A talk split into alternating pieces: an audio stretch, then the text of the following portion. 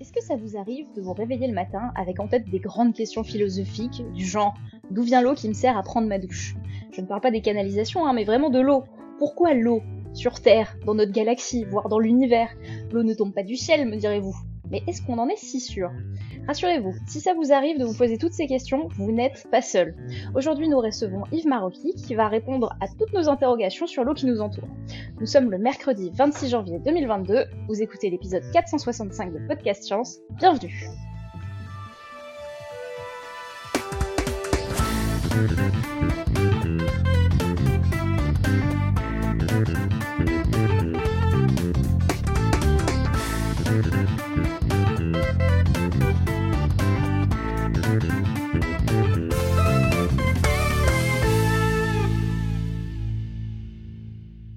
Et ce soir, une grande table virtuelle, nous avons Cléora avec nous depuis Perduville, Salut à tous.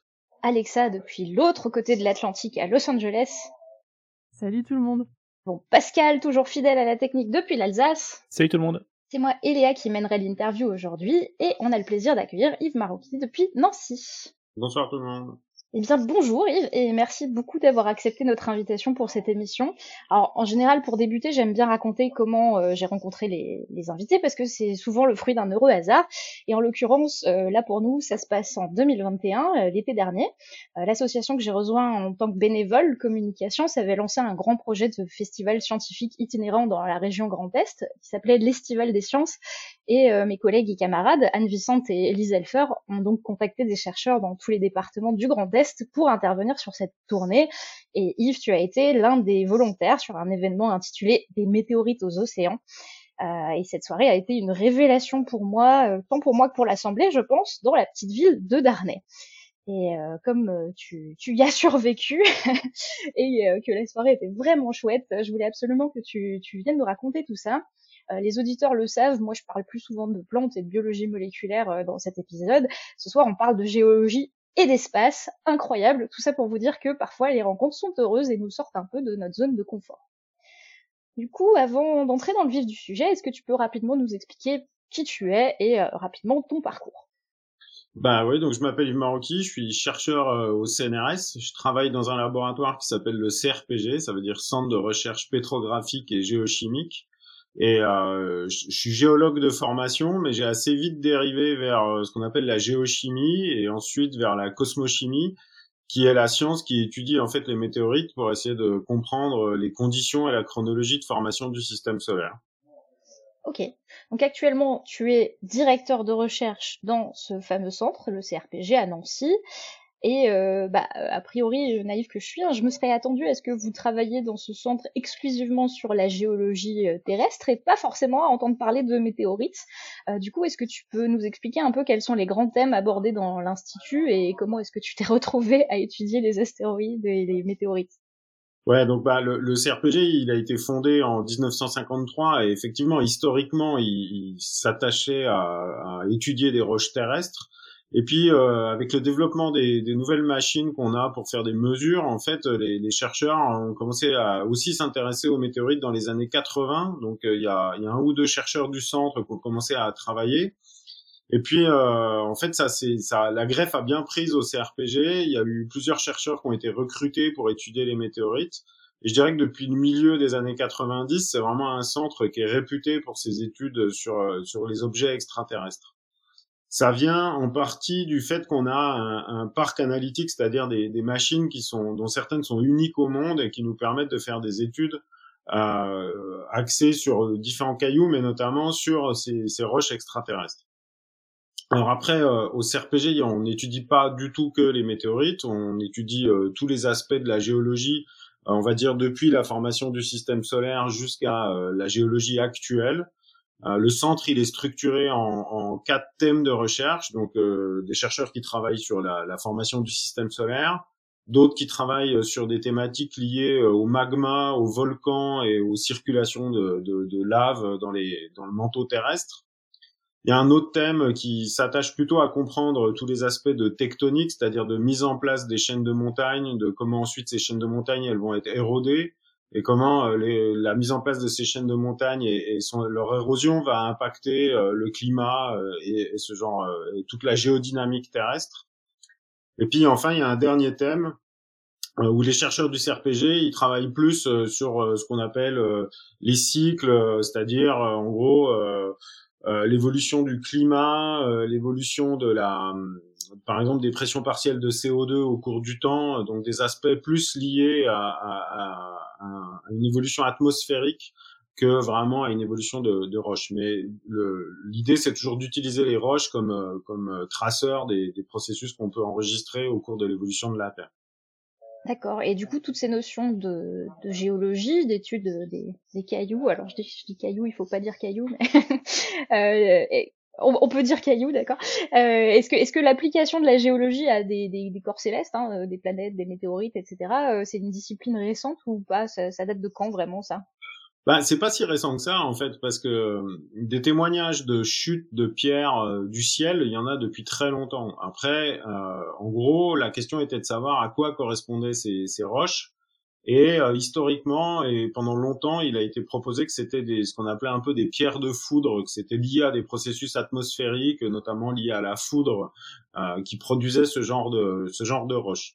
Et puis il a fallu attendre 1803 et une chute historique en France dans une petite ville du, nord de la France qui s'appelle l'Aigle, où il y a une grosse météorite qui est rentrée dans l'atmosphère, qui s'est fragmentée et il a un peu plu de la roche euh, à ce moment-là euh, sur sur la petite ville de l'Aigle. Et en fait, ça a été observé par beaucoup de gens et le Muséum d'histoire naturelle à Paris a euh, dépêché plusieurs chercheurs pour étudier ce phénomène. Et ils en sont arrivés à la conclusion, le, le, le, chercheur en chef c'était Jean-Baptiste Bio, ils en sont arrivés à la conclusion que ces roches devaient venir de l'espace. Donc c'est vraiment à partir de ce moment-là qu'on a euh, acté le fait que ces épisodes un peu étranges qui étaient observés régulièrement euh, provenaient de roches qui venaient de l'espace et qui rentraient dans l'atmosphère terrestre avant de tomber sur Terre. Donc finalement on connaît ça depuis très longtemps. Et à partir du moment euh, où ça a été reconnu comme des roches euh, extraterrestres, il y a toute une science qui s'est développée autour. Alors euh, un petit peu, on va dire, de manière confidentielle au début, mais c'est monté en puissance. Et surtout, en fait, depuis 1803, le Muséum d'histoire naturelle à Paris a développé une collection de météorites, parce que c'est la vocation des, des muséums d'histoire naturelle. Donc il y a une très belle collection au muséum à Paris. Euh, qui depuis 1803 euh, collecte, échange, achète euh, des, météorites et qui aujourd'hui les, les, met à disposition des chercheurs pour faire des études et qui fait régulièrement aussi des, expositions pour le montrer au grand public. Ok. Et donc, ouais, cette collection, elle est accessible euh, régulièrement ou c'est ouvert exceptionnellement euh, à l'occasion de, je sais pas, journée du patrimoine ou... Alors, à Paris, c'est possible de visiter euh, au Muséum d'histoire naturelle la galerie de minéralogie où vous allez voir une partie de la collection. Donc, il y a certaines météorites qui sont exposées. après, elles sont stockées dans des conditions un peu particulières pour éviter que la, la, la une contamination par l'eau de l'atmosphère, donc c'est euh, stocké dans des dans des salles anhydres et dans des conditions un peu particulières, donc c'est pas forcément facile d'accès. Mais les chercheurs y ont accès en faisant des demandes. Moi, si je veux euh, travailler sur un bout de météorite spécifique, j'écris un projet qui est évalué par mes collègues du Muséum d'histoire naturelle S'ils trouvent que l'idée est intéressante, euh, on me donne euh, un bout de météorite. Alors des fois, je demande un gramme, on me dit euh, vous êtes un peu gourmand, cher ami, on va vous en, en donner 0,2 grammes. Mais on arrive comme ça à récupérer en fait une une partie, enfin les objets sur lesquels on, on peut faire des recherches. Ok. Et euh, donc cette, euh, enfin cette discipline, appliquer la, géologie au corps céleste, euh, comme on dit, euh, moi je me posais la question est-ce que il y a des phénomènes géologiques bah, sur d'autres planètes? Est-ce qu'on trouve aussi des tectoniques des plaques? Est-ce qu'il y a des gens qui étudient aussi cet aspect-là? Alors, bah, sur les, la, la, dynamique planétaire, elle peut être étudiée par plusieurs moyens. Un moyen, c'est d'étudier des météorites qui viennent d'autres planètes. Par exemple, sur Terre, on a des échantillons de Mars. On a ce qu'on appelle des météorites martiennes. Euh, on a des météorites lunaires. Aujourd'hui, on ne connaît pas de météorites provenant de Mercure, mais euh, en tout cas, on peut étudier la dynamique des autres planètes via les, météorites qui tombent sur Terre et qui proviennent de ces planètes. Le problème de ce genre de météorites, c'est qu'elles sont un peu déconnectées du contexte géologique de ces planètes. On ne sait pas exactement d'où elles viennent à la surface de ces planètes. On ne sait pas combien de temps elles ont passé dans l'espace exactement. Euh, et donc, euh, c'est couplé avec euh, plutôt de la télédétection, c'est-à-dire des, des, des, des, gens qui observent les, les surfaces planétaires. Bon, en Mars, c'est très connu parce qu'il y a beaucoup de, de sondes, d'orbiteurs qui sont en train de tourner autour de Mars et qui cartographient la surface martienne. Mais il y a aussi ça ça a été fait beaucoup sur la Lune. Il y a une mission euh, européenne qui est en route vers Mercure aussi. Euh, donc on peut étudier euh, ouais la dynamique des autres planètes en mélangeant de, la télédétection avec des études de météorites qui proviennent de ces, corps planétaires. Ok. Et donc, toi, en tant que chercheur individuel, comment tu as décidé de t'orienter un peu vers ce, ce domaine-là? T'as toujours été passionné par l'espace ou c'est venu comme ça un peu Ouais, non, depuis tout petit, j'étais assez passionné par ça. En fait, je, je, je regardais un peu des, des bouquins sur l'espace. Étant tout petit, j'avais un peu embêté ma, ma mère pour qu'elle m'achète des encyclopédies sur l'espace. Quand j'avais, je sais pas, 7-8 ans, je, connais, je comprenais pas grand-chose, mais je regardais les images et je sentais bien que ça m'intéressait euh, pas mal ça. Et puis euh, en fait, je suis parti vers la géologie parce que c'était une science qui m'intéressait et puis j'ai vite compris qu'en en faisant de la géologie, on pouvait faire de la géochimie, c'est-à-dire utiliser des, des outils physico-chimiques pour étudier les roches. Et puis en fait, j'ai ensuite j'ai compris et rencontré des personnes qui m'ont qui m'ont montré qu'on pouvait appliquer ces outils aussi sur des météorites. Donc là, j'ai décidé d'essayer de m'orienter euh, par là. Et euh, j'ai eu la chance d'être pris en test sur les météorites, donc euh, c'était un peu le début de l'aventure. Disons que c'était vraiment un intérêt depuis petit et sans en faire une obsession, j'ai toujours un peu euh, essayé de me, de me diriger vers, vers, cette vers cette science un peu extraterrestre. Ok. Et comment ça se passe dans, dans un institut comme le vôtre où du coup vous faites des choses sur la planète Terre, vous faites des choses de l'espace? Est-ce que vous collaborez aussi avec des agences spatiales sur ces questions de, de géologie? Ça se passe comment? Ouais, alors euh, on, on, est impliqué dans, dans la caractérisation des échantillons qui sont ramenés par les missions spatiales. C'est-à-dire que moi, au quotidien, euh, je je travaille pas avec des missions spatiales pour faire du design de, de missions spatiales ou euh, pour faire des calculs pour envoyer des sondes. C'est pas c'est pas mon travail. Par contre, euh, si une mission spatiale ramène des échantillons sur Terre, on va être euh, potentiellement euh, à être impliqué pour pouvoir les mesurer et les caractériser. Et en fait, aussi étonnant que ça puisse paraître, le CRPG est le seul laboratoire au monde à avoir analysé tous les échantillons ramenés par des missions spatiales aujourd'hui.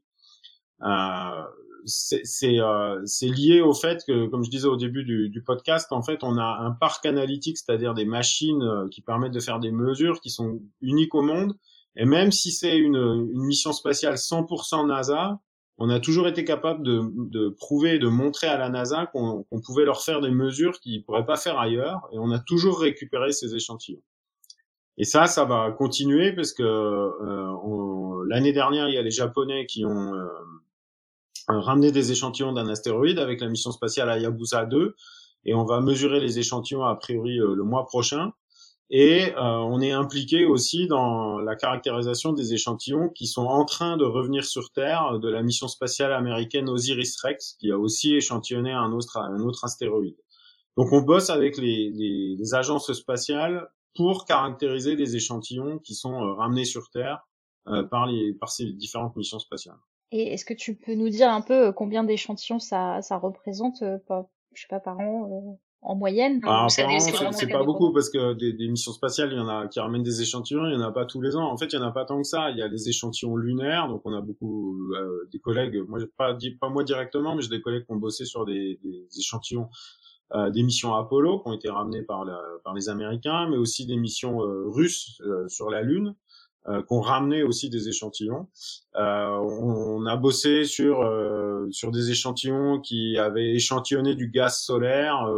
Donc je dirais que c'est euh, une fois tous les quelques années qu'on a accès à des échantillons euh, de missions spatiales. Là en ce moment, on est dans une période assez faste parce qu'il y a deux missions euh, d'astéroïdes qui vont revenir à, l'intervalle de 2-3 ans. Donc c'est sûr que ça va pas mal nous occuper. Après, des fois, il y a un creux pendant, je sais pas, 10 ans où il n'y a pas de retour de, de mission d'échantillons, de, de, de, d'échantillons de missions spatiales. Ah, du coup, on va passer dans le vif du sujet et je pense que c'est le bon moment pour poser la question. Alors moi, je pose des questions vraiment naïves hein, parce que l'espace c'est très très très loin de mon domaine de compétences. Mais pour les novices en astronomie euh, comme moi, est-ce que tu peux nous rappeler la différence entre les comètes, les astéroïdes, les météorites? Parce que on va en parler beaucoup et donc c'est bien de faire le tri. Ok. Alors les astéroïdes et les comètes, c'est des corps qui sont en orbite autour du Soleil. Euh, la différence entre un astéroïde et une comète, c'est en gros le rapport euh, poussière sur glace. On va dire que, va dire qu'un astéroïde c'est principalement de la roche, alors qu'une comète c'est un mélange entre de la roche et de la glace. Donc c'est globalement la différence euh, entre un astéroïde et une comète. Mais dans les deux cas, ce sont des corps qui sont en orbite autour du Soleil. Et puis euh, donc euh, les astéroïdes, ils sont situés principalement dans la ceinture d'astéroïdes qui est située entre Mars et Jupiter. Et pour des raisons de, de, de dynamique euh, du système solaire, de temps en temps, il y a des collisions entre des astéroïdes et ça va créer des fragments de roches qui sont arrachés à ces astéroïdes. Et ça, ça va traverser le système solaire. quand ça traverse le système solaire, on appelle ça un, un météore. Et euh, il y a une probabilité faible, mais pas nulle, que euh, ce, cet objet qui traverse le système solaire euh, euh, arrive sur Terre et donc va, va, traverser l'atmosphère terrestre et va arriver sur Terre. Et quand il arrive sur Terre, on appelle ça une, météorite. Et en gros, une météorite, c'est un fragment d'astéroïde qui a traversé le système solaire pour venir sur Terre. Ok, donc toute météorite était un météore et vient probablement d'un astéroïde à un moment. Ouais. Après, on n'a pas d'échantillon de, de comètes. Il y a quelques indices, notamment en Sibérie en 1910, qui a eu, qui a pu avoir des, euh, des impacts de comètes à la surface de la Terre. Mais comme une comète, c'est principalement de la glace, quand ça va rentrer dans l'atmosphère, ça va être complètement volatilisé. On va pas de retrouver d'échantillons solides à la surface de la Terre. Donc, il faut un objet qui soit suffisamment gros euh, pour euh, rentrer dans au moment où ça rentre dans l'atmosphère, pour résister au chauffage dans l'atmosphère et arriver à la surface de la Terre. Alexa, t'as une question. Oui, euh, c'est par rapport au fait que les astéroïdes viennent de la, du coup, de la ceinture d'astéroïdes. Est-ce qu'on trouve parfois des, des du coup, peut-être des météorites qui viendraient de plus loin que ça, ou est-ce que ça n'arrive jamais? Si, si, ça arrive. En fait, euh, bon, alors la plupart des astéroïdes, ils sont situés entre Mars et Jupiter, mais il y a des astéroïdes aussi qui, euh, qui qu'on appelle les Troyens, qui sont le long de l'orbite de Jupiter et le long de l'orbite de Saturne. Donc il, est probable qu'il y ait une partie des météorites qui proviennent de là. Euh, et il y a aussi euh, certaines météorites dont on soupçonne qu'elles proviendraient des zones très externes du système solaire, c'est-à-dire au-delà de l'orbite de Saturne. Un exemple qui est assez rigolo, c'est la, la, météorite d'Orgueil qui est tombée euh, à côté de Toulouse au 19e siècle. donc elle s'appelle Orgueil parce qu'elle est tombée dans un village qui s'appelle Orgueil. On donne le nom aux météorites de l'endroit où elles sont tombées. Et euh, en fait, à l'époque, les gens étaient beaucoup dehors parce qu'ils travaillaient dans les champs. Donc la, la, cette chute, elle a été décrite par beaucoup de gens qui disaient j'étais situé à tel endroit, je regardais vers le sud et la météorite, euh, je l'ai vue euh, dans la constellation ou euh, telle avec telle orientation. Et en fait, j'ai un collègue du Muséum d'histoire naturelle à Paris, Mathieu Gounel, qui a, qui a récupéré en fait tous les témoignages qui décrivaient à la chute de cette météorite et qui a fait des calculs de balistique pour essayer de remonter à la trajectoire de cette météorite. Il a calculé qu'en fait, elle venait d'au-delà de la, de la, de l'orbite de Jupiter aujourd'hui, donc euh, vraiment dans les zones externes du système solaire. Donc la plupart proviennent de Mars, d'entre Mars et Jupiter, mais il y a une petite partie qui proviennent de zones plus externes du système solaire. C'est quasiment de l'astrohistoire, c'est super intéressant. Ouais, ouais, ouais. C'est, euh, mais je pense qu'il y a un lien vraiment entre entre l'astrophysique et l'astrophysique et l'histoire. Et alors il y a un, un autre aussi euh, euh, projet qui a été développé il y a quelques années qui s'appelle Fripon et qui a qui consiste à mettre une caméra par département qui filme le ciel. Donc euh, ça filme le ciel à 360 degrés en fait, ça filme pas exactement le ciel, ça prend une photo toutes les 30 secondes et euh, ça compare les deux photos. Et si euh, il n'y a pas de différence entre les deux photos, en fait, ça, ça efface la, photo qui a été prise 30 secondes avant. Et par contre, s'il y a une, météorite qui traverse le ciel, on va voir la trajectoire et donc ça va prendre en photo les trajectoires des météorites. Et donc ces trajectoires, elles sont prises en photo par des caméras qui sont situées dans différents départements. Et une fois de plus, on peut faire des calculs de balistique et l'idée, c'est pas tellement de retrouver les météorites qui tombent sur Terre, mais c'est de calculer d'où leur trajectoire pour savoir d'où elles proviennent dans le système solaire. Et là, une fois de plus, on tombe sur, en majorité, entre Mars et Jupiter, mais pas que. Il y en a qui proviennent de plus loin. Ok, encore peut-être une question idiote, mais du coup cette terminologie là, euh, euh est-ce qu'il y, a eu des débats là-dessus, euh, un peu comme euh, qu'est-ce qui est une planète et qu'est-ce qui ne l'est pas, ou est-ce que c'est plutôt fixé et ça va rester comme ça Non, il n'y a pas tellement de débats sur la notion de météorite, astéroïde, comète. Comète, c'est un peu plus débattu parce que en fait, on sait, on connaît pas bien ces objets. c'est loin, c'est compliqué à observer. Il y a très, il y a qu'une seule mission spatiale. Enfin, il y a pas, pas qu'une seule, mais qui a, qui a, étudié les comètes, mais il n'y a qu'une seule mission spatiale où il y a eu un orbiteur autour d'une comète. Euh, et donc, euh, en fait, ces objets qui sont relativement mal compris, euh, où on pensait que c'était plutôt 90% de glace et 10% de roche, il s'avère que finalement, c'est sans doute moins riche en glace que ce qu'on pensait. Euh, donc, je dirais que s'il y a débat, c'est plus sur notre méconnaissance de, de la nature intrinsèque d'une comète. Mais euh, sur la terminologie, il n'y a pas tellement de débat. Ok.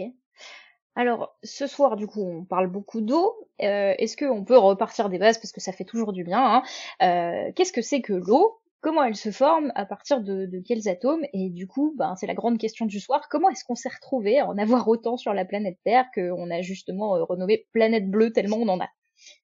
Bah, l'eau, bah, c'est H2O, donc c'est deux atomes d'hydrogène pour un atome d'oxygène. C'est une molécule relativement simple euh, qu'on observe un peu partout dans l'univers, hein, qui est assez ubiquiste euh, dans les différents environnements astrophysiques. C'est-à-dire que si vous observez euh, des nuages moléculaires géants, vous allez voir euh, la, présence d'eau.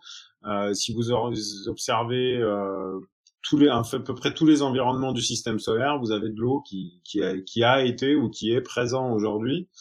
Euh, donc c'est une molécule assez ubiquiste en fait dans l'univers qui se forme par réaction entre les atomes d'hydrogène et les atomes d'oxygène. Ça peut se former euh, dans le milieu interstellaire euh, par euh, des réactions chimiques entre hydrogène et oxygène, qui sont sans doute catalysées par des, par des poussières. ça peut se former lors de l'évolution du système solaire. donc c'est une molécule assez simple et assez ubiquiste partout dans, dans l'univers. Alors sur Terre, en fait, c'est c'est assez rigolo parce qu'on parle de planète bleue, on dit que c'est une planète très riche en eau, mais finalement c'est une planète qui est pas tellement riche en eau. Euh, sur Terre parce que euh, l'eau euh, des océans, elle représente moins d'un pour cent de la masse totale de la Terre. finalement, la Terre est pas tellement riche en eau. Et il y a des planètes dans le système solaire qui sont beaucoup plus riches en eau que la Terre, notamment Uranus et Neptune, qu'on appelle les géantes de glace, qui ont finalement plus d'eau que plus d'eau que la Terre. Euh, donc c'est un peu, euh, je dirais, euh, un abus de langage de dire que la, Terre est riche en eau, c'est parce que cette eau est concentrée à sa surface et qu'on voit ces océans et qu'à nous ça nous paraît un peu infiniment grand, qu'on a l'impression que c'est très riche en eau. Mais finalement, la planète Terre est pas tellement riche en eau. Ok. Et donc, bah, cette eau qui, n'est pas, si abondante que ça en comparaison d'autres planètes, bah, d'où elle vient en fait? Comment, comment ça se fait qu'on ait de l'eau à la surface de la Terre? Eh ben, c'est une vraie question et c'est un vrai euh, débat euh, scientifique. Euh. alors, pour essayer de comprendre ça, on va revenir un peu en arrière. La, la, théorie la plus acceptée jusqu'à présent, c'était de dire que la Terre s'était formée dans une zone du système solaire qui était relativement chaude et qui était en, tout cas trop chaude pour qu'on ait de l'eau liquide à la surface de la Terre au moment de, de sa formation. En gros, vous formez la Terre dans une zone du disque où la température est suffisamment élevée pour que l'eau soit vaporisée, donc vous n'avez pas d'eau liquide à la surface de la Terre. Et donc l'idée qu'il y avait derrière tout ça, c'était de dire, OK, on forme une Terre sèche, euh, qui est constituée euh, de roches, mais qui n'a pas d'eau, et ensuite, cette eau euh, terrestre, elle provient de corps euh, riches en eau qui, qui, qui euh, amènent l'eau sur Terre. Et ces corps riches en eau, bah, eux, ils se seraient formés dans les zones externes du disque, enfin du système solaire, là où il faisait plus froid et où on a pu avoir de l'eau liquide ou de l'eau sous forme de glace qui était présente. Donc la théorie qui était la plus acceptée jusqu'à présent, c'était la formation d'une terre sèche et ensuite un peu l'insémination de, la Terre par des corps qui proviennent de, des zones externes du système solaire qui amenaient l'eau sur Terre. Donc c'était une, une origine, on va dire, externe de l'eau. Ok. Donc externe de l'eau par des corps externes, donc des des, météorites, des objets? Ouais, des, des, astéroïdes riches en eau ou euh, des comètes, mais euh, on est capable de, on était capable de dire en mesurant certains isotopes que euh, les comètes n'avaient pas contribué de manière importante à l'origine de l'eau terrestre. C'était principalement des, des, astéroïdes riches en eau qui, qui avaient amené l'eau sur Terre. Donc ça, c'était un peu la situation jusqu'à l'année dernière. Et puis euh, l'année dernière, avec ma, ma collègue Laurette Piani du CRPG, on a, on a publié une étude dans, dans Science qui a fait un peu un gros buzz euh, parce qu'on a montré que en fait, euh, dans les roches, euh, dans les météorites qu'on appelle des chondrites en statite, ces chondrites en statite, elles ressemblent vraiment à la Terre. Donc on pense que la Terre, elle s'est formée à partir de chondrites en statite. Et donc, en fait, il avait été toujours euh, supposé que ces chondrites en statite étaient sèches, puisqu'elles se formaient dans des zones du, du, système solaire qui étaient beaucoup trop chaudes pour avoir de l'eau liquide. Et en fait, c'était un peu euh, une légende urbaine, c'est-à-dire que ça avait été imaginé, ça avait été écrit dans certains articles, ça avait été repris, et puis avec Lorette, on s'est aperçu que finalement, ça avait jamais tellement été vérifié, en fait, cette absence euh, d'eau dans les, dans les chondrites en statite. Donc on a développé toute une étude euh, qui couple plusieurs machines qu'on a au CRPG pour essayer de vérifier si ces chondrites en statite étaient si sèches que ça. Et à notre grande surprise, en fait, on a découvert que en fait elles étaient pas si sèches que ça, mais que euh, y avait suffisamment d'hydrogène dans ces chondrites en statite pour former une grande quantité d'eau euh, lors de l'évolution de la Terre au moment de sa formation.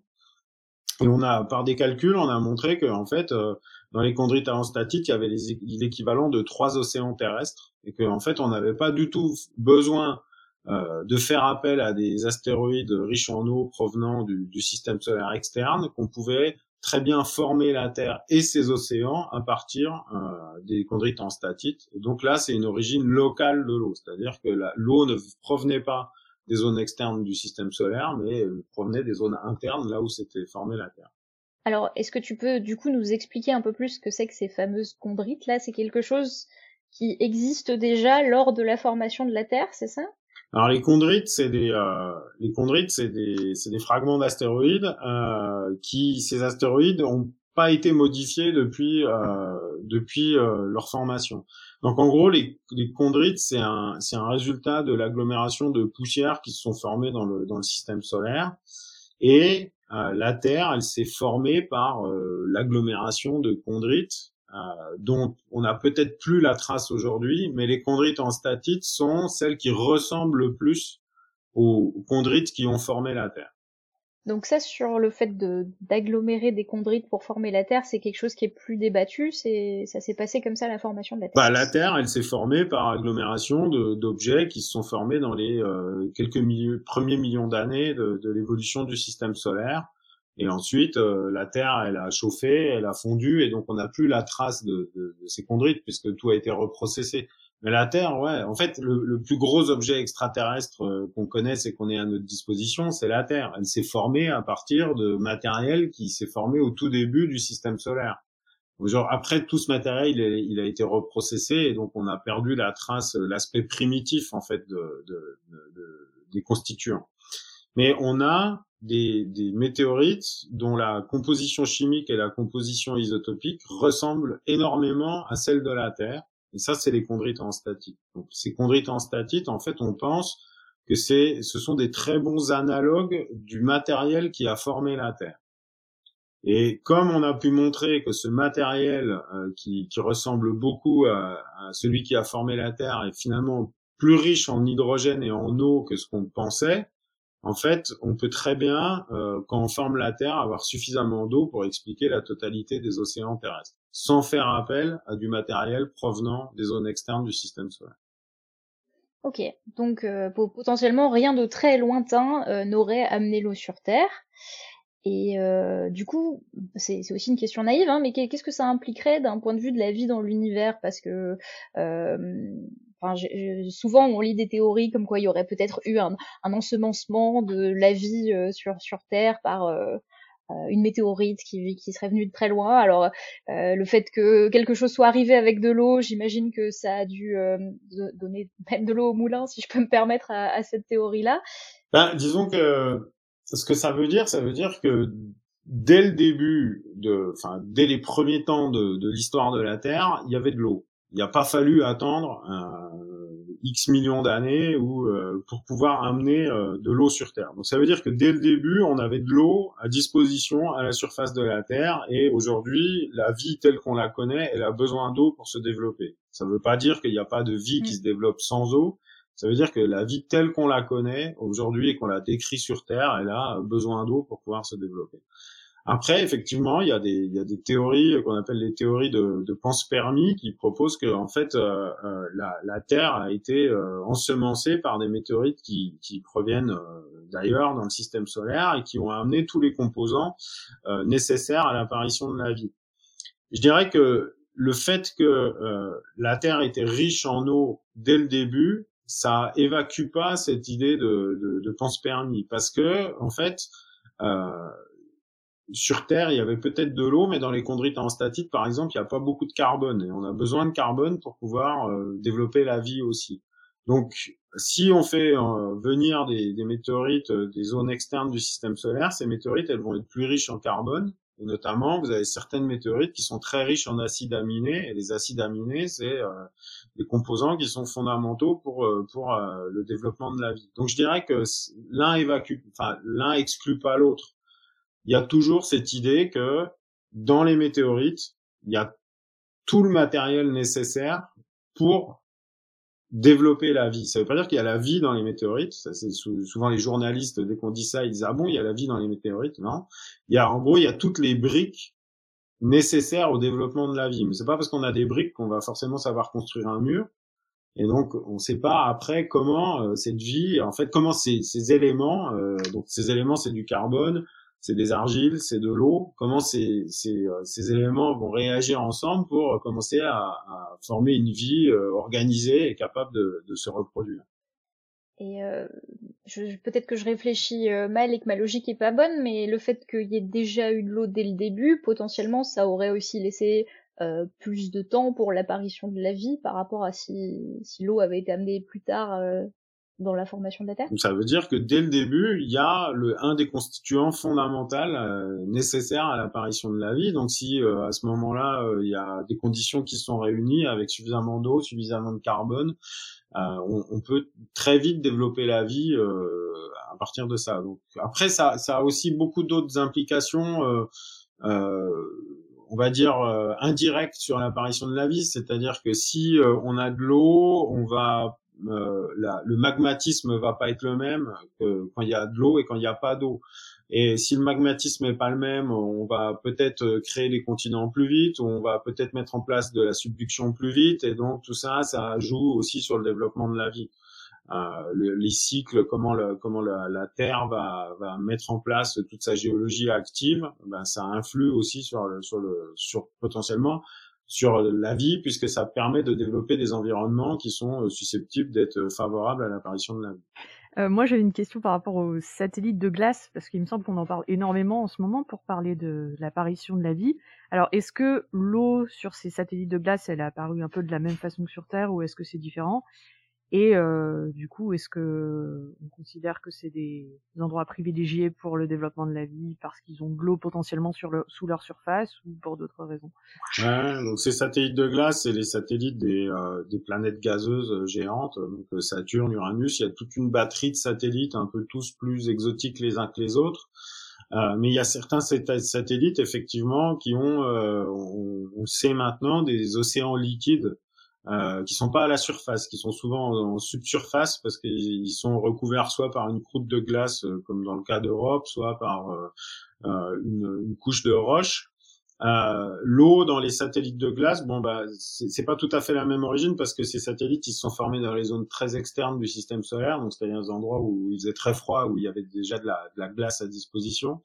Mais ouais, c'est des environnements qui sont susceptibles de, de bah, d'accueillir la vie et d'avoir vu une vie se développer. Alors pas la vie telle qu'on la connaît sur Terre, c'est sans doute des environnements assez extrêmes, mais on sait sur Terre qu'il y a par exemple des bactéries qui vivent dans des conditions euh, très extrêmes, euh, ce qu'on appelle les extrémophiles. Et, euh, donc euh, il y a pas mal de missions spatiales qui sont imaginées pour essayer d'aller sur ces satellites de glace essayer d'aller voir si on trouve des traces de vie. Alors ça pose plein de problèmes euh, techniques, ça pose plein de problèmes éthiques.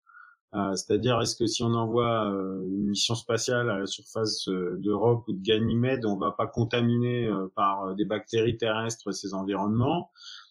Est-ce que si on trouve des bactéries sur place, est-ce que c'est vraiment des bactéries qui sont développées sur place ou est-ce que c'est des trucs qu'on a amenés? Donc il y a tout un débat euh, sur dans la communauté sur l'intérêt euh, et l'aspect éthique, mais c'est des cibles euh, ouais, qui sont qui sont vraiment importantes et qui sont aujourd'hui pas mal discutées pour les prochaines missions spatiales. Ah, comme tu disais, euh, la, vie, c'est vraiment euh, l'élément essentiel pour la vie telle qu'on la connaît. Du coup, il y a une question dans la chatroom qui fait un peu écho à ce que je voulais discuter, mais est-ce que euh, il y a pu avoir plusieurs fois l'apparition de la vie? Et si oui, du coup, bah, à quelle échelle Est-ce qu'on peut la retrouver dans le système solaire, donc sur ces sur ces planètes de glace? Est-ce que est-ce, que ce serait plus loin? Et est-ce qu'il y a des formes de vie qui pourraient se baser sur autre chose que de l'eau, par exemple? Ouais, bah déjà en fait euh, l'apparition de la vie sur Terre, euh, c'est probable qu'elle soit pas apparue qu'à un seul endroit. Hein. Enfin, c'est, c'est, on peut pas, on peut pas exclure le fait que la vie elle est apparue sur Terre à différents endroits euh, au même moment ou à des temps assez proches. Donc déjà sur Terre, en fait, on sait pas comment la vie est apparue, mais une possibilité c'est que ce soit plusieurs petits endroits qui il y a eu un développement de.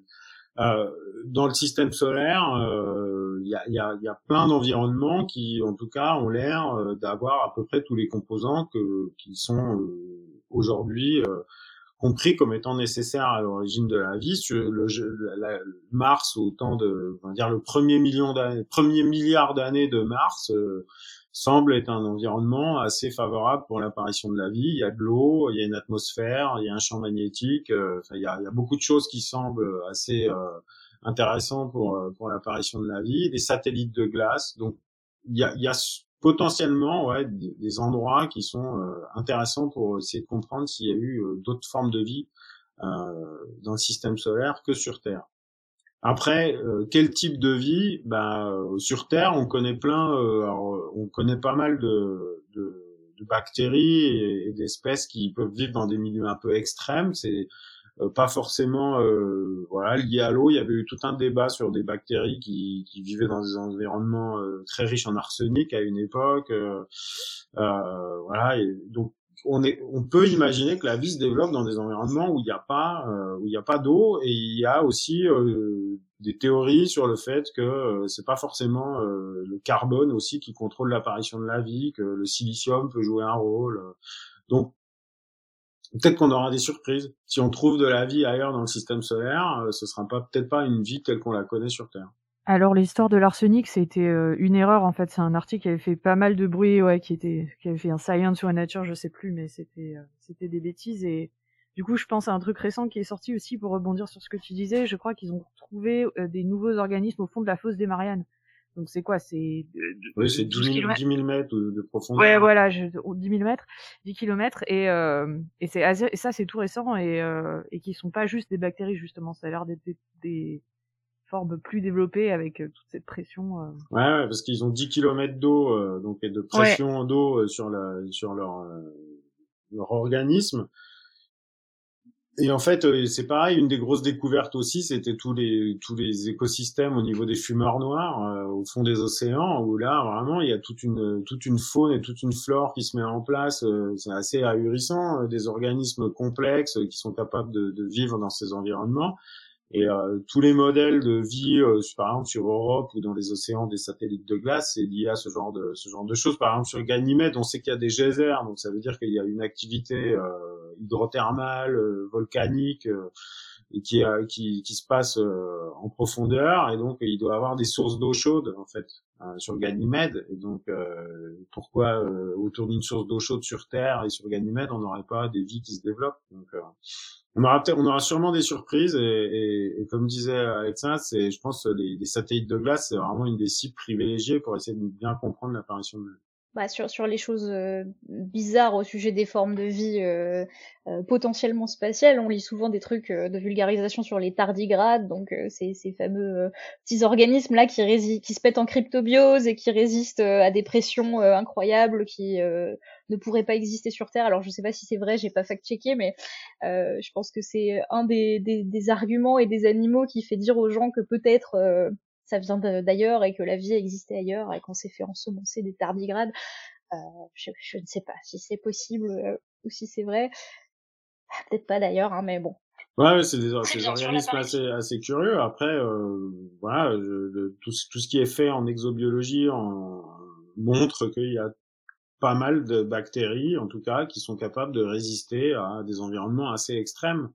Euh, donc la question est de savoir est-ce qu'ils est-ce sont juste capables de résister ou est-ce qu'ils ont été capables de se développer dans d'autres environnements que la Terre? En gros, ça, ça, ça repose la question de qu'est-ce qui s'est passé sur Terre à un moment euh, pour que la vie apparaisse. Est-ce que ce processus il est juste lié à, au fait qu'il y avait les bons ingrédients, mais que finalement, euh, qu'on mette ces ingrédients dans n'importe quelle planète, sur n'importe quelle planète, on aura le même résultat, ou est-ce qu'il y a eu un phénomène particulier sur Terre qui a permis le développement de cette vie et qui qui qui est pas qui permet pas ailleurs?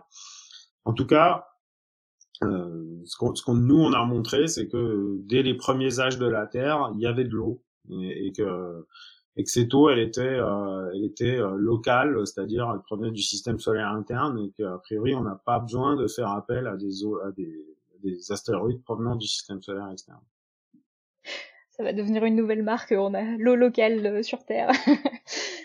euh, j'avais une question euh, que on n'a pas on n'a pas forcément euh, préparé avant, mais euh, sur euh, sur ces débats justement de présence d'eau. Enfin, pendant longtemps, les gens ils savaient pas trop s'il y avait vraiment encore de l'eau sur Mars, etc. Donc en fait, comment comment est-ce qu'on a découvert que vraiment il y avait de l'eau? Est-ce que c'était via des prélèvements ou est-ce que maintenant on peut savoir là où il y a de l'eau par d'autres biais, enfin par d'autres méthodes, d'autres mesures ah ben sur Mars, euh, sur Mars, il y a tout un tas de d'indices maintenant, enfin même de mesures directes qui montrent qu'il y a de l'eau dans le sous-sol martien, euh, euh, qu'il y a dans des terrains assez anciens, on voit des minéraux qui euh, ne peuvent se former que par euh, présence d'eau. on voit des rigoles, on voit clairement qu'il y a des, des, circulations de fluides sur Mars. donc en fait, je dirais qu'il y, a, un faisceau d'indices et de mesures qui montrent qu'il euh, y a eu de l'eau sur Mars euh, pendant longtemps et qu'aujourd'hui encore il y en a. Donc, euh, ça, aujourd'hui, c'est, je dirais que c'est acté quoi. La NASA, elle aime bien le faire, elle aime bien faire le buzz autour de ça. Donc, tous les trois ans, ils, ont, ils font un gros buzz en disant, euh, on va vous montrer qu'il y a de l'eau sur Mars, mais bon, finalement, c'est un peu, enfin, on le sait quoi aujourd'hui. Ok, on n'a plus de doute. Et pour les satellites de glace dont tu parlais, euh, Ganymède, les sources d'eau chaude, tout ça, c'est des observations. Ouais, ça c'est assez récent. Euh, Ganymède, c'était une grosse surprise de voir en fait euh, qu'il euh, y avait des, vraiment des geysers d'eau qui sortaient de la surface de Ganymède. Donc ça, c'est une mission spatiale qu'on fait des, des, photographies il y a quelques années. ça, c'était on savait qu'il y avait des environnements riches en eau. Après, euh, de là à montrer qu'il y avait euh, une géologie active et, euh, et un cycle de l'eau très actif sur ces astéroïdes, sur ces satellites, c'était une grosse découverte. Bon, comme quoi, même pas très loin de chez nous entre guillemets, hein, parce que tout est relatif. Il y a encore pas mal de choses à, à, découvrir juste sur l'aspect est-ce qu'il y a de l'eau et comment et est-ce qu'il y a de la vie. Euh, et alors sur ces questions, euh, bah, c'est bien que tu, arrives à ce moment-là puisque je pense automatiquement au film qui est sorti il y a pas longtemps, Don't Look Up, euh, avec Leonardo DiCaprio. Alors pour les auditeurs qui ne veulent pas être spoilés du film, vous pouvez passer la prochaine minute.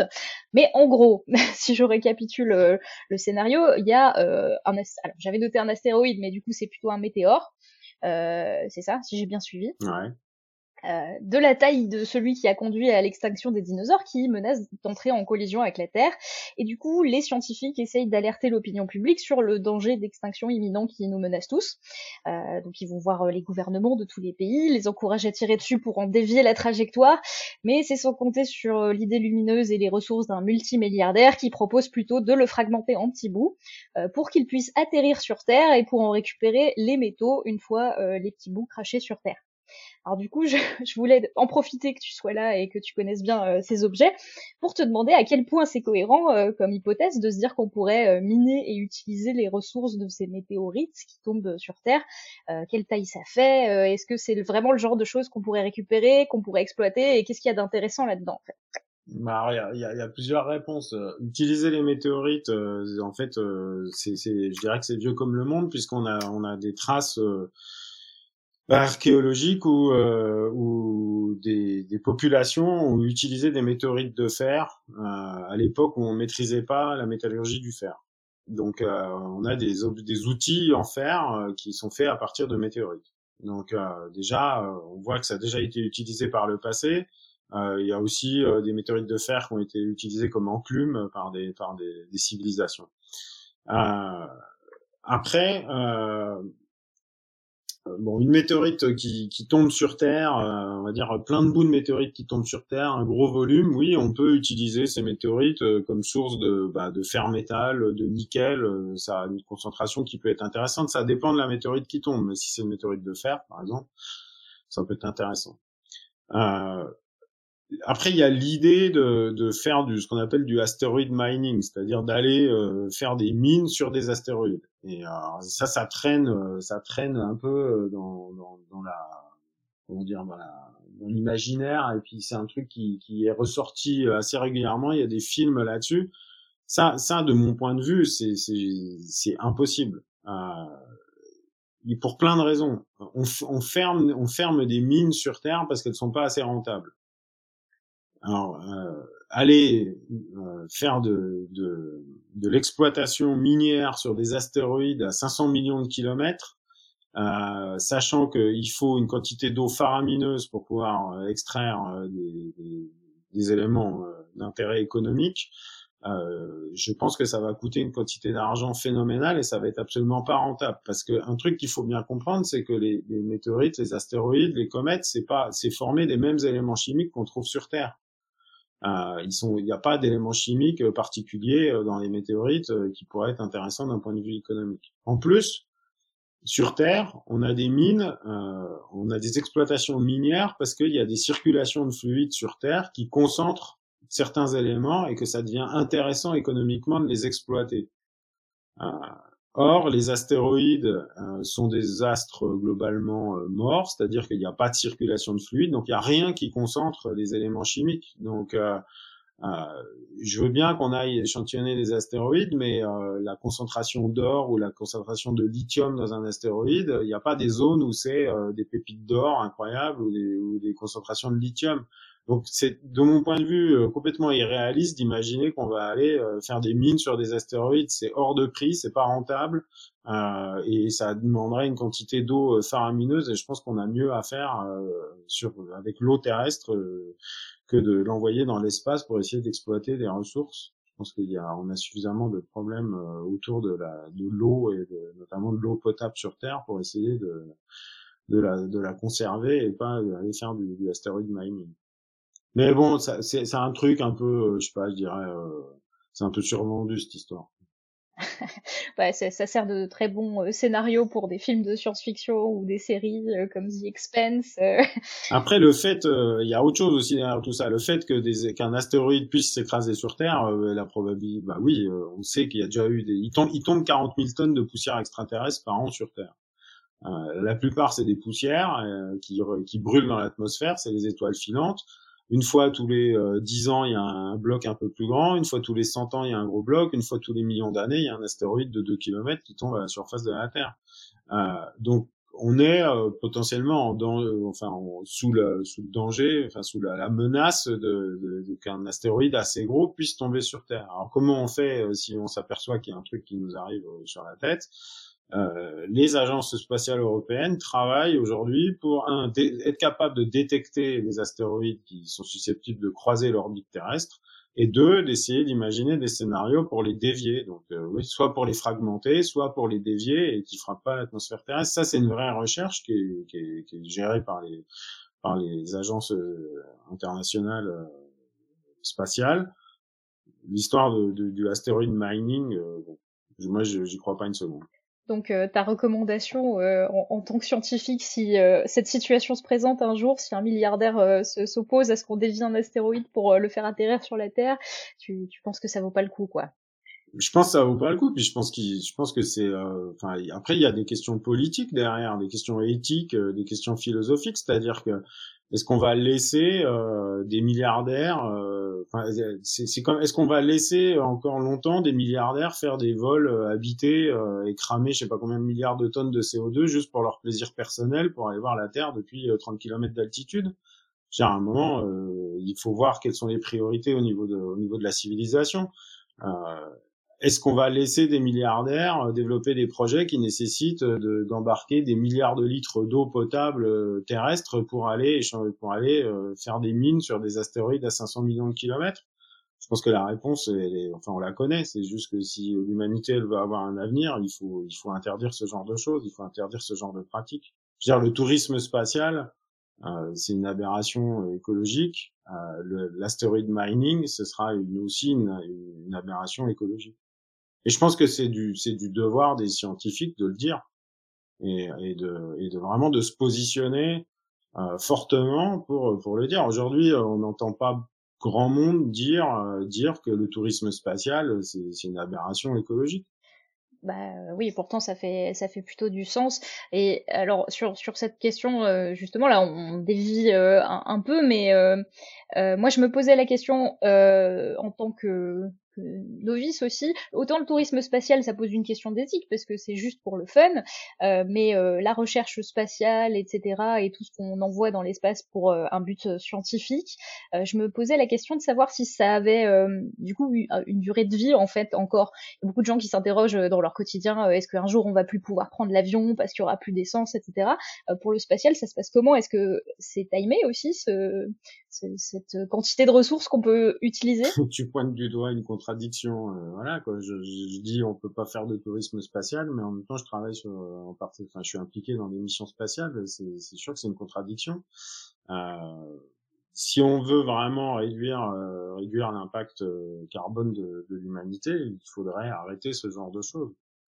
Euh, c'est sûr. Après, c'est euh, c'est où est-ce qu'on met la limite entre euh, la connaissance et puis et puis voilà la, la, la l'impact qu'a cette connaissance sur l'humanité. Euh, c'est sûr que d'un point de vue bilan carbone, toute la, tout ce qui est exploration spatiale, c'est une catastrophe. Euh, c'est une catastrophe. Après, on peut le faire différemment. Je veux dire, les météorites, elles tombent sur Terre. Euh, bon, bah, elles tombent sur Terre toutes seules. Quoi. Je veux dire, le bilan carbone d'une météorite, c'est zéro.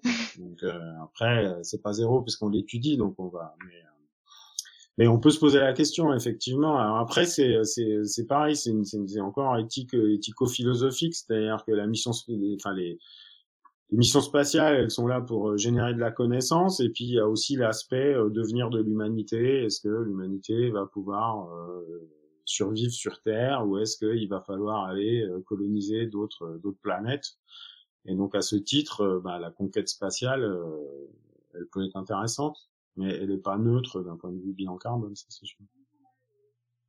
Mais du coup, la, la, conquête spatiale, je me demandais, ça représente quel pourcentage par rapport à, par exemple, la, les pratiques euh, spatiales commerciales comme l'envoi de satellites ou ce genre de choses, parce que ça, c'est encore ouais, plus... Ouais, non, c'est, pas grand chose, c'est, pas grand chose, effectivement. C'est pas grand chose, en fait. Ce qui, ce qui génère beaucoup de, de, de, de pollution, effectivement, c'est tout l'aspect satellite. Puis en plus, l'aspect satellite, euh, y a, on, on, débarrasse pas, hein. Quand les satellites, ils sont plus en fonctionnement, ils sont en orbite, euh, à un moment, et on va avoir des problèmes, et puis c'est, il y aura une vraie question des, des déchets spatiaux, comment on va faire pour les pour les traiter.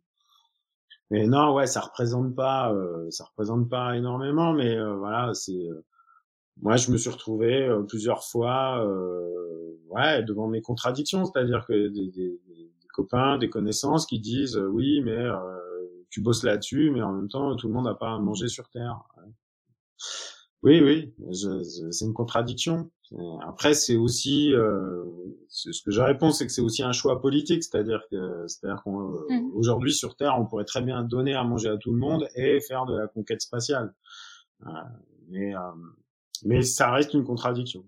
Ouais, moi, ma question c'était vraiment sur euh, en termes de ressources quoi pour euh, lancer une fusée, qu'est-ce qu'il faut et est-ce que cette cette denrée elle, elle va venir à manquer aussi ou, pas quoi C'est est-ce qu'il y a une échéance de cet ordre-là?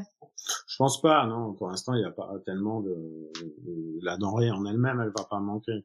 Donc, euh, c'est plus derrière. Qu'est-ce que, qu'est-ce que ça implique de le faire? Ouais, bien sûr. Eh bien, euh, on ressortira euh, l'épisode dans le futur euh, quand il y aura des, vraies questions éthiques et des vrais choix à faire. Dans on enverra le, le podcast partout. et dans la chatroom, il y a Kaou qui, fait remarquer que apparemment il y aurait des traces fossiles d'un astéroïde moins gros que Chicxulub. Alors je sais pas comment on le prononce. C'est l'astéroïde qui a qui a fait éteindre les dinosaures il y a 65 millions d'années. On le prononce comment? Je, je, je sais pas le prononcer non plus. Euh, mais euh, oui, oui, c'est le, c'est un cratère dans le golfe du Mexique euh, qui est euh, qui est daté à peu près au moment de la disparition des dinosaures. Donc on pense que ça a un lien avec la disparition des dinosaures. Et oui, il dit qu'il y en aurait un autre qui était moins gros que celui-ci et que donc il y aurait des traces aussi. Je ne sais pas si ça te dit quelque chose. Euh, ouais, je, je suis pas, je suis pas spécialiste en, en cratère ni en, ni en extinction de dinosaures, mais, euh, mais euh, c'est possible. ok. Euh, bon, ben pour pour alléger un peu cette cette fin d'épisode, je voulais aussi qu'on prenne le temps de parler un peu de la vie et des grandes questions de, ta discipline. Euh, toi, euh, ton métier au quotidien, quel, genre d'outils euh, vous pouvez utiliser dans vos recherches et bah, ça ressemble à quoi ta journée de géologue de l'espace finalement? Ouais, bah, les outils, bah, moi ce que j'utilise et, mes collègues, c'est on bosse sur des roches déjà, donc on bosse sur des objets naturels. Ça a beau être des objets extraterrestres, c'est des objets naturels. Comme je disais tout à l'heure, il n'y a pas d'éléments chimiques euh, différents dans les météorites que dans les roches terrestres. Euh, donc, ce qu'on utilise pour caractériser, observer et caractériser ces météorites, c'est euh, des, les mêmes techniques qu'on utilise pour caractériser des roches terrestres, c'est-à-dire des microscopes euh, pour faire des observations. Alors il y a tout un tas de types de microscopes différents, optiques, électroniques, euh, euh, mais on utilise des microscopes pour faire des observations et après on, on, on utilise principalement ce qu'on appelle des spectromètres de masse pour faire des mesures isotopiques, donc la, la, pour déterminer la composition isotopique de ces objets. Alors les isotopes, c'est euh, euh, en fait, euh, par exemple, l'oxygène a trois isotopes, c'est 16, 17, 18, on va dire que c'est un peu trois petits frères, et le rapport des, différents isotopes nous donne des informations sur les processus qui ont amené à la formation des météorites. Donc nous, on, détermine la composition isotopique de ces roches. Donc pour ça, on utilise tout un tas de spectromètres de masse qu'on a au laboratoire qui permettent de, de, de mesurer ça. Moi, ma spécialité, c'est d'utiliser une sonde ionique. Euh, c'est euh, en gros euh, une machine qui permet de, de tirer avec un faisceau d'ion sur sur une météorite, d'arracher un peu de matière et cette matière, on mesure qu'on arrache, on mesure sa composition isotopique. Donc ça permet de faire des mesures in situ à l'échelle très petite. Le faisceau primaire de notre machine, il fait 15 microns de diamètre en gros. Donc ça, c'est ce que ce que je fais euh, au quotidien euh, dans les mesures qu'on fait. Euh, on va on va caractériser, observer et déterminer la composition chimique et isotopique de ces roches. Après, à quoi ressemble une journée type de, au labo? Bon, bah, je dirais que c'est c'est très varié. Le, le, métier de chercheur est vraiment vraiment pas du tout un métier ennuyeux parce qu'il n'y a pas de journée qui se ressemble. Euh, une partie, c'est de bosser sur les objets naturels, donc de passer du temps à caractériser, caractériser ces objets. C'est aussi comprendre les données. Alors, euh, ça dépend où on en est dans sa carrière, mais moi, j'en suis à un stade aussi, c'est aussi de, de, de m'occuper de mes étudiants en thèse ou en postdoctorat, c'est-à-dire passer du temps avec eux, euh, écrire des articles, euh, écrire des demandes de financement. Donc, il y a, y a un aspect à la fois euh, manip, c'est-à-dire manuel, on va dire, et puis un aspect euh, intellectuel qui est euh, la compréhension des données. Et après, il y a un aspect écriture. C'est peut-être un aspect qui est, assez méconnu du métier de chercheur. En fait, euh, ce que je dis souvent aux étudiants, la, faire de la recherche, c'est écrire énormément. Je pense que plus de 50% du temps des chercheurs est dédié à l'écriture. Alors c'est écrire des demandes de, des demandes de financement pour pouvoir travailler, mais euh, écrire des articles, écrire des rapports, écrire des emails, écrire ceci, écrire cela, mais euh, mais il y a, une quantité de, d'écriture qui est assez euh, phénoménale. Alors les articles c'est en anglais, donc, tout ça. Mais euh, je dirais que les journées sont variées. Moi, elles alternent entre un aspect manuel et un aspect plus intellectuel, mais il n'y a pas une journée où j'écris pas. Et du coup, en tant que directeur de recherche, tu fais encore des manips quand même ah ouais, ouais, ouais. moi, je suis, je, suis, je, suis, ouais, non, non, je, suis, je suis directeur de recherche et directeur adjoint du laboratoire aussi. Mmh. Euh, Mais ouais, ouais, non, je fais encore mes manips, je fais encore mes observations. Euh, je, je veux pas du tout avoir une, une, je veux pas tomber dans le syndrome de, euh, je reste le, les fesses derrière mon bureau et c'est les étudiants qui font le, qui font le boulot. Euh, je veux pouvoir faire encore. Après, euh, je le fais avec euh, mes étudiants aussi, hein, mais mais mais ouais, ouais j'essaye d'avoir une activité encore scientifique manuelle pour euh, ceux, ceux, qui nous écoutent et qui ont des, des vocations, est-ce qu'il y a des postes de, de doctorants euh, ouverts dans ton labo régulièrement Ouais, ouais, bah, tous les ans, on a, euh, ça oscille entre 4, 4 et 6 nouveaux doctorants qui commencent, généralement plutôt vers septembre-octobre. Après, c'est dans tous les domaines du, qu'on étudie au CRPG. ça peut être sur les météorites, ça peut être sur des roches magmatiques, ça peut être sur la caractérisation de, de, de glissements de terrain en Himalaya, euh, ce genre de choses. Euh, donc oui, oui, on recrute régulièrement des, des doctorants, des post-doctorants. Euh. Après, il n'y a pas que la recherche dans un laboratoire. Hein, ça c'est pareil, c'est quelque chose qui, qui, qui, qu'il faut vraiment euh, sur lequel il faut vraiment insister. Un laboratoire, ça fonctionne et notamment le, le CRPG fonctionne très bien parce qu'on a un super service administratif qui qui nous facilite vraiment la tâche euh, parce que on a euh, tout un tas de ce qu'on appelle de personnel d'appui à la recherche, c'est-à-dire des techniciens, des assistants ingénieurs, des ingénieurs euh, qui gèrent les machines, qui nous aident à faire les mesures. Donc il y, a, tout un tas de, de, métiers différents dans un laboratoire de recherche. Il n'y a pas juste chercheurs, il y a des secrétaires, il y a des électriciens, il y a des électroniciens, des informaticiens et des chercheurs.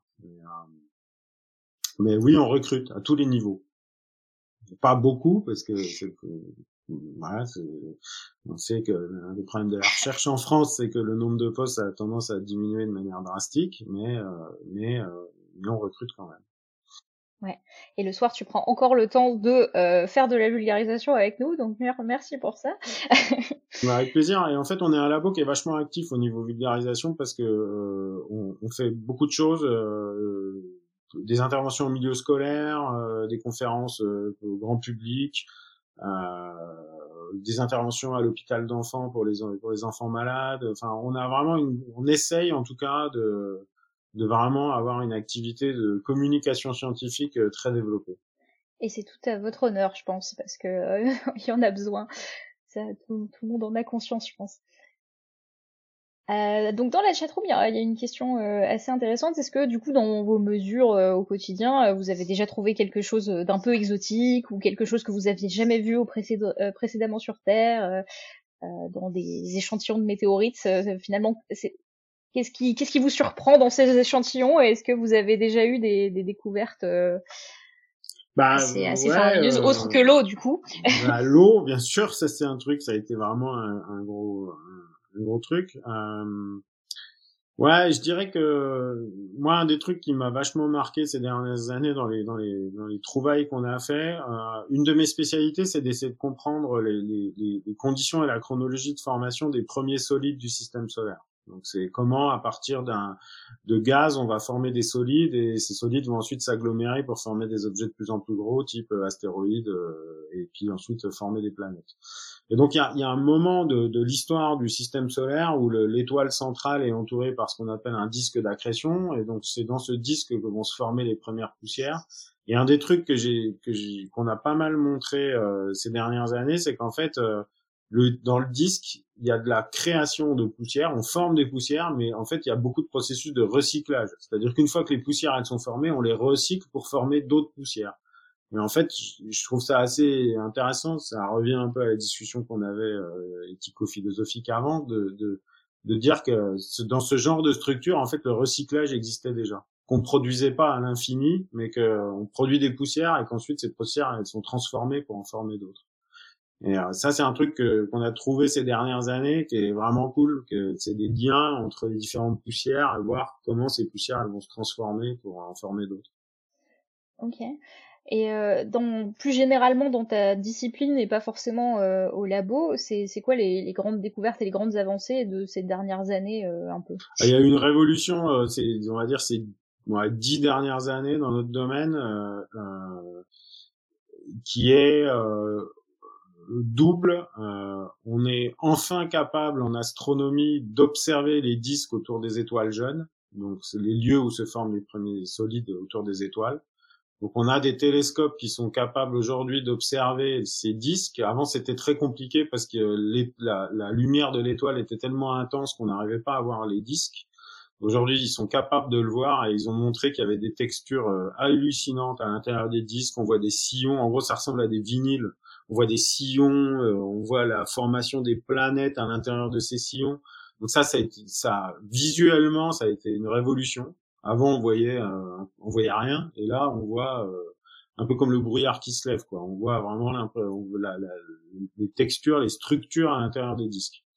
ça, c'est en astronomie, ça a été une révolution. Et dans notre domaine sur les météorites, il y a une autre évolution avec des systèmes isotopiques très particuliers de, de montrer que le, le disque, euh, le système solaire était segmenté en plusieurs réservoirs, notamment on pense surtout en deux réservoirs, et que cette segmentation entre en deux réservoirs était sans doute liée à la formation très rapide de Jupiter. Et donc on a des, des indices qui montrent que Jupiter, visiblement, se serait formé très très tôt dans l'histoire du système solaire, et que ce, cette espèce de planète hypermassive, elle a complètement séparé le système solaire interne du système solaire externe. Et, euh, et cette séparation a eu lieu très très tôt dans l'histoire du système solaire.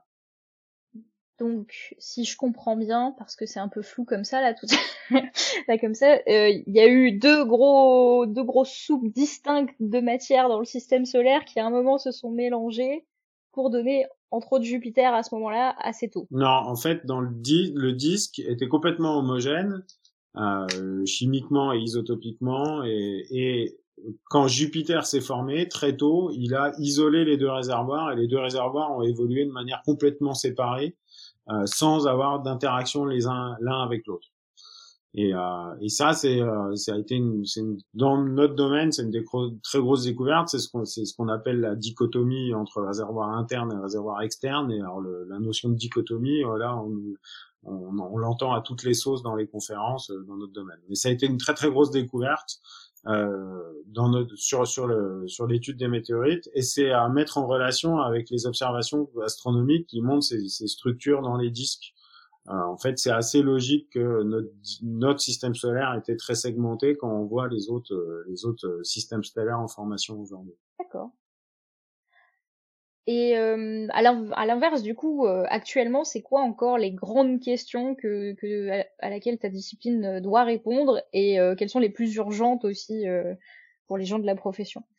Je pense qu'une des grosses questions qu'on a et qui est pas claire encore, c'est la chronologie en fait. C'est on a on a on a des on a des outils radioactifs en fait à notre disposition, enfin des, des, des, chronomètres radioactifs qui permettent de dater les processus, c'est-à-dire de dater euh, à quelle vitesse on va former des poussières, à quelle vitesse c'est, à quelle vitesse et quand ces poussières se sont agglomérées.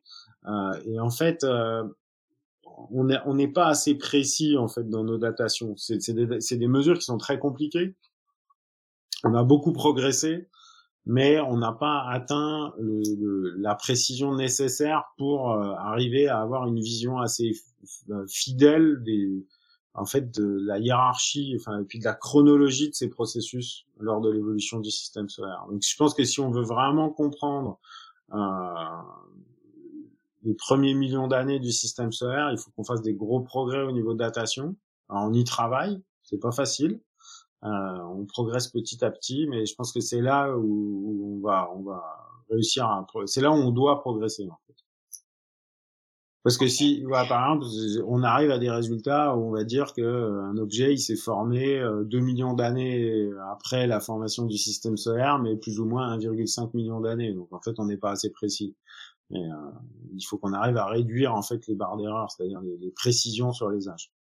Donc les, les questions de, de un peu de, de géologie, d'étapes de formation du système euh, solaire, c'est toujours euh, quand même étroitement lié aux, aux questions sur l'apparition aussi de je sais pas, de, de la vie. Enfin, est-ce que les gens se, se, concentrent un peu sur cette question aussi, ou est-ce que c'est vraiment euh, euh, réservé à un domaine parallèle et vous, ce qui vous intéresse, c'est vraiment la partie uniquement géologique de la chose Moi, enfin, au CRPG et, et pour ma part, euh, je je, enfin, je travaille pas tellement sur les sur les conditions d'apparition de la vie parce que euh, en fait euh, c'est très compliqué l'apparition de la vie. Ça fait appel à des à des concepts de chimie, euh, de biochimie. Euh, enfin, il y a, y a c'est pas tellement les, les, géologues qui vont qui vont travailler sur les conditions d'apparition de la vie.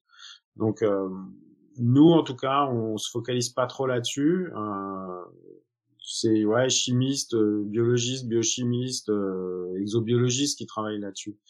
Nous, on se focalise vraiment sur, euh, en tout cas moi, mon, mon, business, c'est de, c'est de comprendre les conditions et la chronologie de formation des solides autour de, des étoiles, enfin en gros autour du Soleil, il y a 4,5 milliards d'années. Comment cette poussière, elle s'est agglomérée pour former des objets de plus en plus grands, à quelle vitesse, quelle chronologie. Mais l'apparition de la vie, alors oui, bon, comme on a comme on a fait cet article sur l'eau, ben ça a pas mal d'impact sur la vie. Mais finalement, c'est pas tellement le, c'est pas ça qui motive nos recherches. Ok.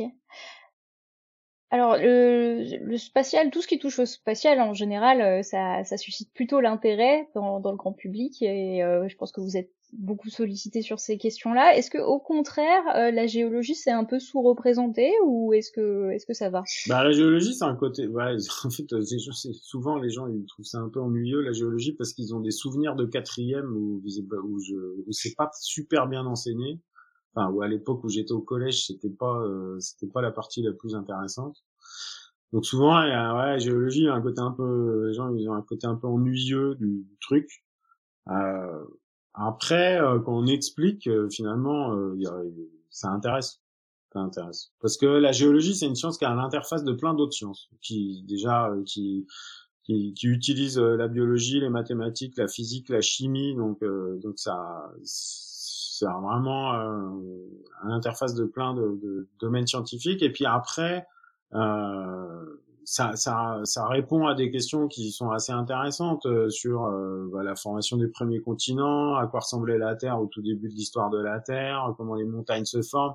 Si on parle de volcans, ça fait un peu rêver tout le monde. Euh, enfin, donc, donc finalement, en fait, on arrive à intéresser les, gens après une, un espèce de premier recul qui est lié à, à des restes de l'enseignement de la géologie au collège.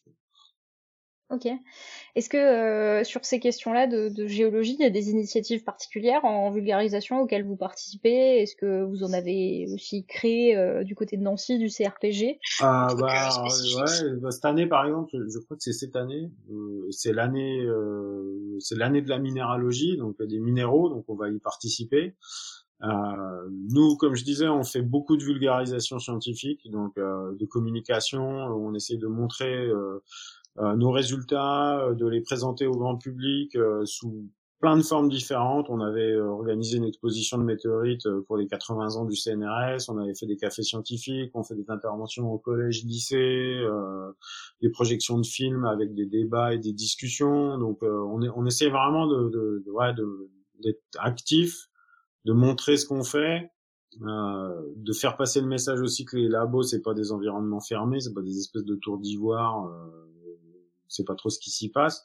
Puis je pense qu'on a, on a, en tant que chercheur, on, enfin, faut pas se leurrer, hein, on, on, a un métier qui est assez chouette, mais on vit sur de l'argent public. En tout cas, nous, euh, dans la recherche fondamentale, c'est de l'argent public qu'on utilise. Donc, euh, je pense qu'on a, on a un devoir euh, vis-à-vis de, vis-à-vis du grand public de montrer ce qu'on fait. On peut pas, on, va pas juste se contenter de bien se marrer dans notre labo à suicider des cailloux, quoi. Euh, je veux dire, c'est, ça fait partie de notre mission de, de, de communiquer la science, euh, d'expliquer et de, et d'expliquer aux gens ce que c'est que la science, c'est un processus euh, lent, complexe, euh, pas linéaire, qui qui fait une, la belle, une belle place au doute. Euh, des fois, on se plante, on est obligé de faire demi-tour. Et je pense que c'est c'est super important aujourd'hui de faire passer ce message-là à une époque où euh, on a euh, tout le monde a plus ou moins un avis, tout le monde a plus ou moins une solution, euh, et une espèce de, de défiance vis-à-vis de la science, vis-à-vis du discours scientifique. Et je pense que c'est, ça fait partie de nos missions de, de montrer comment ça marche. Donc, on essaye de le faire régulièrement. On est assez actif et, et on aime bien ça. Ouais, c'est super important et encore une fois, merci de prendre part à ça, quoi. il devrait, il devrait y en avoir encore plus, je pense, parce que tout le monde, tout le monde le fait pas. Euh, je, pense encore maintenant. Hein, il y en a qui, il y en aiment pas ça. Euh, il y en a qui se disent que c'est pas du temps qui qu'il faut prendre parce que c'est du temps perdu sur euh, sa carrière ou quoi. Donc, donc c'est vraiment chouette qu'il y ait des labos qui le fassent. Euh... Il faut savoir le faire, hein. c'est pas forcément facile hein, quand on est un peu paumé dans ses recherches euh, de, de, parler au grand public. Euh, on n'a pas de formation pour ça. Et, euh, et ouais, euh, si c'est si c'est pour aller euh, casser la tête aux gens parce qu'on sait pas communiquer, c'est sûr que c'est compliqué quoi. Mais, mais ça se travaille et, et je pense que c'est important. Ouais. C'est vraiment important de le faire. Après, il faut rappeler aussi, je pense que dans toutes les demandes de financement aujourd'hui qu'on peut faire, je sais que c'est le cas aux US, mais c'est le cas en, France aussi, même sur les, ANR par exemple, qui est le les demandes de financement qu'on peut faire en France. Euh, on a une part euh, qui doit être allouée à la vulgarisation maintenant. C'est-à-dire que quand on demande des sous, euh, une partie doit doit aller pour ça. Et je pense que c'est justement euh, une partie de faire aller des choses dans le bon sens et d'ouvrir peut-être des laboratoires sur euh, sur l'extérieur. Ah, c'est très bien de. Et donc si, si les gens qui écoutent le podcast euh, veulent continuer à suivre un peu ce que vous faites euh, au CRPG, euh, comment comment ils peuvent faire? Vous avez quoi comme comme fil d'actu? Ouais, on a un compte Twitter qui s'appelle @crpg Nancy, je crois. On a une page Facebook aussi. Euh, donc on, on, communique régulièrement euh, des publications, des interventions et notamment tout ce qui est euh, ben, sciences ouvertes, euh, communication grand public. Quand on fait, par exemple, il y avait eu des, des, conférences sur la place Stan pour les, les jardins éphémères. Ben, c'est mis en ligne, donc vous avez accès sur les comptes Twitter et Facebook, vous avez accès à quand est-ce qu'on fait des interventions et, euh, et, où et donc faut pas hésiter à venir faut pas hésiter à venir discuter avec, euh, avec les chercheurs du CRPG on transmettra et on mettra tous les liens dans les notes d'émission euh, quand on rediffusera le podcast euh, par la suite. Donc pour les gens de la chatroom, si vous avez encore des questions avant que euh, Yves nous quitte, je pense que c'est le moment de les mettre dans la chatroom. Et en attendant, Yves, je vais te poser les deux questions bonus euh, que, je t'avais envoyées. Donc la première, c'est bah, quelle est la question qu'on te pose tout le temps et à laquelle tu t'es lassé de répondre? Euh, À quoi ça sert? On me la pose pas tout le temps, mais on me la pose régulièrement. Euh, le côté, euh, le côté un peu futile et le côté un peu vain d'étudier ce genre de choses. Alors moi, j'ai pas de problème avec ça. Euh, je suis le premier à dire que ça peut potentiellement ne servir à rien, donc je suis bien content de le faire. Euh, mais je pense que fondamentalement, ça sert pas à rien. C'est de la connaissance. Euh, c'est et c'est c'est une compréhension de, de du processus physico-chimique, euh, c'est une compréhension de nos origines, euh, c'est une, compréhension de notre environnement dans lequel on vit, donc je pense que c'est fondamental d'arriver à le, à, le décrypter. Euh, et puis après, c'est du développement technique. L'image que je donne, enfin l'exemple que je donne souvent, c'est la physique quantique. quelque part, on pourrait dire que ça sert à rien, sauf que c'est ce qui a permis l'invention des lasers et qu'on voit l'application des l'application des lasers aujourd'hui, ben, on comprend bien que si on leur avait dit à quoi ça sert, euh, on se serait on se serait privé d'un développement euh, technique intéressant. Quoi. Mais ouais, il y a ce côté un peu lassant du, du, ouais, à quoi ça sert, à quoi bon? Ah, et puis des, fois on le sait pas à l'avance non plus, donc euh, on sait jamais. On, on, garde ça sous la main et puis euh, peut-être qu'un jour ça, ça, servira à quelque chose. Et c'est pas une raison pour pas le faire en tout cas. Et à l'inverse, du coup, quelle est la question qu'on ne te pose jamais et à laquelle tu aimerais bien répondre? Bah, C'est pas ça, c'est pas une question facile, mais en fait, moi, c'est marrant parce que on finalement, on en a un peu parlé pendant ce podcast. Je pense que ça a vachement de lien avec l'histoire de manière générale et avec euh, des sciences, euh, on va dire plutôt euh, humaines et sociales. En fait, en fait, c'est moi ce que je trouve vraiment fascinant et parfois un peu vertigineux, c'est de faire le lien avec euh, l'histoire, euh, les questions euh, sociétales, les questions environnementales, les questions éthiques, les questions philosophiques. Et, euh, et c'est cool parce que dans le podcast on a parlé de ça, mais je trouve que voilà, de, des questions autour de de, de ce lien-là, c'est c'est des questions qui sont qui manquent. Alors que euh, je pense qu'il y a pas mal d'interdisciplinarité à faire et pas une interdisciplinarité de façade parce que souvent dans la recherche on nous bassine avec l'interdisciplinarité. Euh, c'est juste, euh, ça fait plaisir aux politiques et aux financeurs de se dire qu'ils vont financer de l'interdisciplinarité, mais derrière, il se passe pas grand-chose, alors que fondamentalement, il y a des choses à faire, il y a des sujets interdisciplinaires de nature à, amener de la connaissance et des recherches sur l'astrophysique, la cosmochimie et les liens avec les sciences humaines et sociales. Et ça, j'ai l'impression qu'on n'en parle pas assez. Enfin, voilà. Moi, j'aimerais bien en parler plus.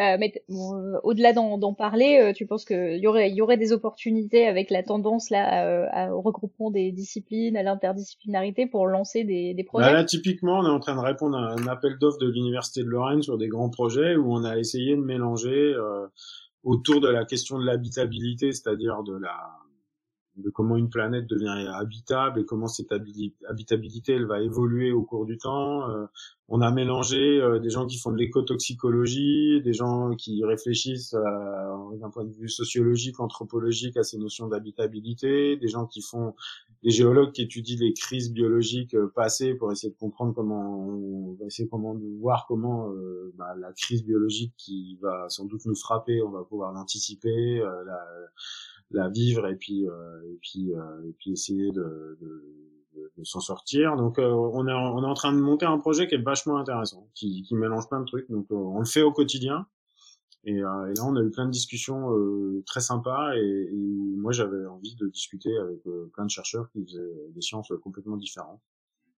Ouais, c'est toujours de belles rencontres, de, de, voir des gens qui n'ont pas du tout la même approche du, du sujet qu'on traite en sciences humaines et tout ça euh, récemment. Euh...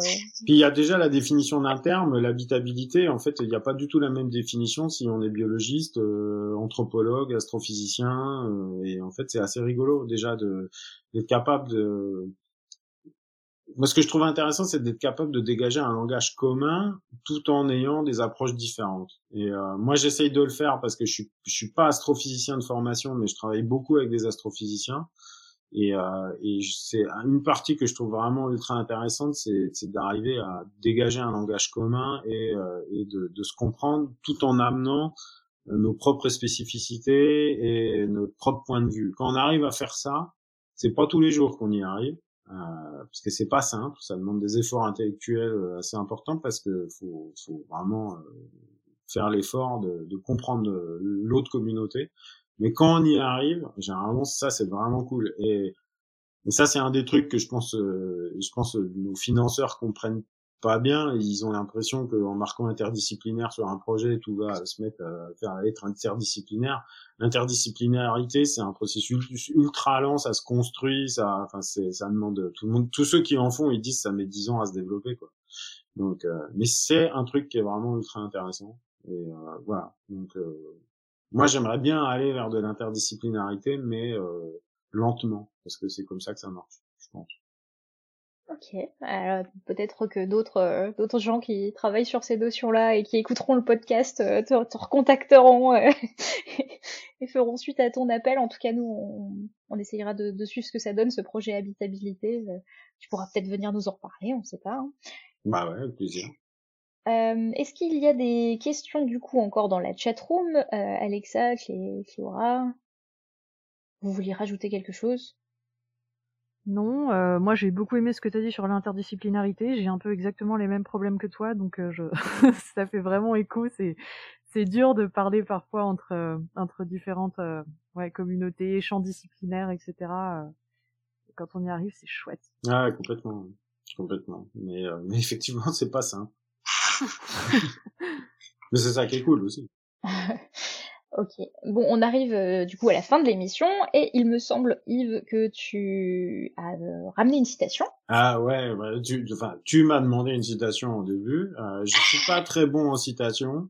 Et en fait, euh, je, me souvenais d'une citation que j'avais mis dans mon intro de thèse qui semblerait être de Simone de Beauvoir, mais visiblement c'est pas très clair cette histoire, qui est une citation qui dit on ne peut pas toujours se balader au bord de la mer en posant au prix du poisson. Et en fait, je la trouve assez rigolote parce que je pense qu'il y a plein de manières de l'interpréter. Moi, ma manière de l'interpréter, c'est de dire que il y a, on a des, il y a des dizaines de centres d'intérêt dans la vie. Quoi. C'est pas parce qu'on fait de la science qu'il faut pas aller regarder ailleurs. C'est pas parce qu'on fait une science qu'on peut pas aller regarder les autres sciences. Donc, euh, c'est pas parce qu'on se balade au bord de la mer qu'il faut forcément penser au prix du poisson. Il peut-être aussi penser aux montagnes en étant au bord de la mer. Je pense que le message euh, aura de l'écho euh, et de la répercussion. Euh, chaque auditeur du podcast, c'est bien de faire plein de choses et de s'intéresser à, plein de choses. On, apprend toujours plus que en se focalisant sur euh, quelque chose tout seul. Et ça fait aussi écho à ton appel sur l'interdisciplinarité, donc c'est très bien et je pense que c'est une super conclusion pour ce podcast. Euh, ben merci beaucoup, Yves, d'avoir accepté de prendre ce temps pour nous parler. Et puis, euh, bah voilà, on arrive malheureusement à la fin de cette émission qui était passionnante. Donc, grâce à Yves ce soir, vous savez que pour trouver euh, l'origine de l'eau sur Terre, eh ben, il suffit parfois de regarder en l'air et que les météores nous réservent euh, des, des réponses inattendues parfois. En tout cas, le ciel n'a pas forcément dû nous tomber sur la tête pour que l'eau apparaisse au tout début de, de la planète Terre. Et, euh, ben, vous le saurez la prochaine fois en regardant votre robinet. Merci à tous d'être toujours aussi nombreux et nombreuses à nous écouter. On se retrouve la semaine prochaine sur Podcast Science et que servir la science soit votre joie.